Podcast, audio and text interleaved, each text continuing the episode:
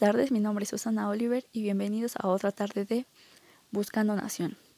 Esta tarde estaremos hablando de esa segunda pandemia, esa pandemia que parece no tener fin y es las Fuerzas Armadas laboran desarrollando materias de seguridad pública, ¿no?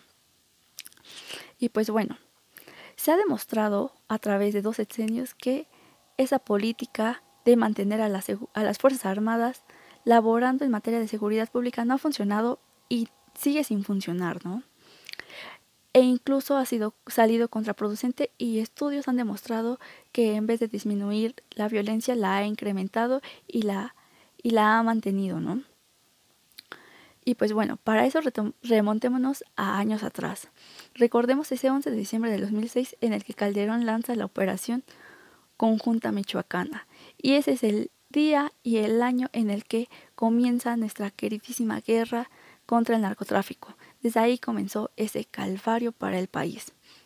Y pues por eso no se puede olvidar ese día, ¿no? En el que participaron más de 7.000 agentes de las Fuerzas Armadas. Y desde ahí comienza una serie de, de sucesos en los que son eh, protagonistas, ¿no? Y en los que se puede demostrar cuál es su nivel de letalidad y, y abuso de derechos humanos, ¿no? Alguno de estos puntos es el 30 de junio del 2008, pues ahí se destinaron 1.600 millones a la iniciativa Mérida para combatir al crimen organizado. Ahí nuestro queridísimo Calderón les otorgaba presupuesto a más no poder. Igual, en, en, ese mismo año, en marzo, se implementó el, el operativo conjunto Chihuahua, con más de 2.000 integrantes del ejército. Y pues ese operativo de conjunto Chihuahua terminó siendo un rotundo fracaso, porque no logró acabar con la violencia, sino la incrementó. Hubo una alza en homicidios y desapariciones forzadas. Entre, entre ese operativo, algunos de los daños colaterales, así llamados por ellos, es el caso Alvarado, que en 2018 llegó a la Corte Interamericana de Derechos Humanos, en el que fue condenado el Estado mexicano y pues se les declaró responsable de ello, ¿no? Luego, el 25 de agosto del 2010 se encuentra en Tamaulipas 72 migrantes asesinados por los Zetas. Aquí podemos ver cómo ha incrementado el nivel de brutalidad también dentro de las bandas del crimen organizado. También ese mismo 19 de marzo de 2010 irrumpen integrantes del ejército en el campus del Tecnológico de Monterrey en su sede de Monterrey y ejecutan a dos estudiantes. ¿Y cuál fue la excusa de estos integrantes del ejército? Decir que estos jóvenes venían armados hasta los dientes y que fueron confundidos por integrantes de bandas delictivas.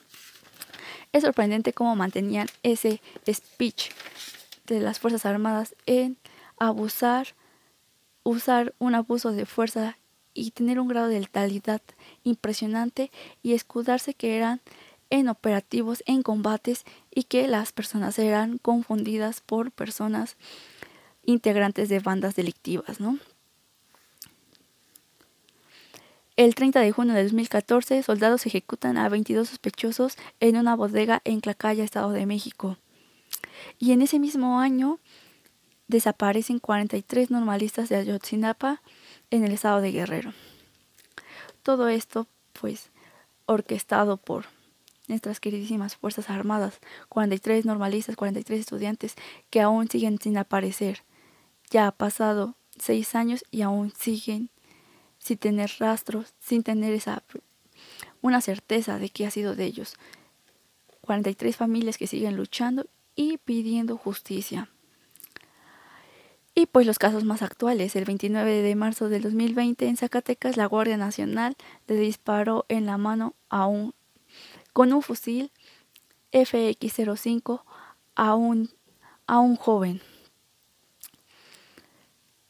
Y este por, pues usan el mismo speech, en los que aseguraban que este, este joven no se quiso detener cuando le ordenaron que se detuviese y pues, y pues le dispararon. Aquí podemos ver cómo, cómo en esta guerra que ya va a más de dos sexenios sigue sin funcionar y se ha demostrado cada año con estudios que la implementación de las Fuerzas Armadas en la calle siguen no funcionan y que han incrementado exorbitantemente el nivel de violencia, homicidios, de desapariciones forzadas en el país. Las Fuerzas Armadas no están capacitadas para llevar y desarrollar labores en materia de seguridad pública, porque ellos están capacitados para protegernos por ataques de, del exterior, ¿no? Y pues bueno, aquí se hace un análisis de el por qué se debería de implementar en este momento otra medida pública para combatir la seguridad pública y, y, proteger y garantizar una, una paz, una tranquilidad y garantizar la protección de derechos humanos que bastante hace falta.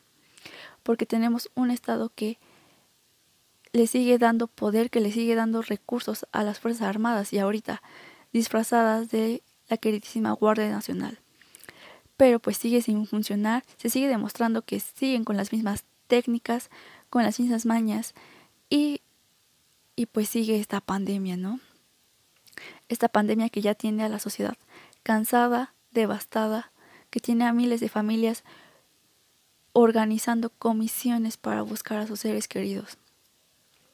Es momento en que este gobierno reflexione y que se decida a ver, que, no, que se decida a no ser omisivo e indolente ante esta realidad que nos, que nos acoge. Apenas el pasado 30 de agosto, la Comisión Nacional de Búsquedas declaró que hay 75.067 personas desaparecidas. No se puede ser omisivo ante estos datos, ante esta realidad. Necesitamos que el gobierno de Andrés Manuel López Obrador se decida a actuar y, y que cumpla esa promesa de campaña que nos hizo, ¿no? Esa promesa de sacar a las Fuerzas Armadas de la calle, porque no las necesitamos, porque no están listas, no están capacitadas y su labor no es mantener la seguridad pública. Y pues bueno chicos, esto, esto es un poco del tema de hoy. Espero que sea de reflexión, que sea de, de análisis y que sigamos luchando, porque todos los días es un nuevo día para seguir luchando y mantener un ambiente de paz, un ambiente en el que no sean transgredidos y violados nuestros derechos humanos, un día de lucha para que esas familias que tienen a personas desaparecidas, a sus familiares desaparecidos, sigan exigiendo justicia, que se siga, que se siga exigiendo un, una, una garantía a no repetición, que se les garantice la una verdad, que tengan derecho a la verdad.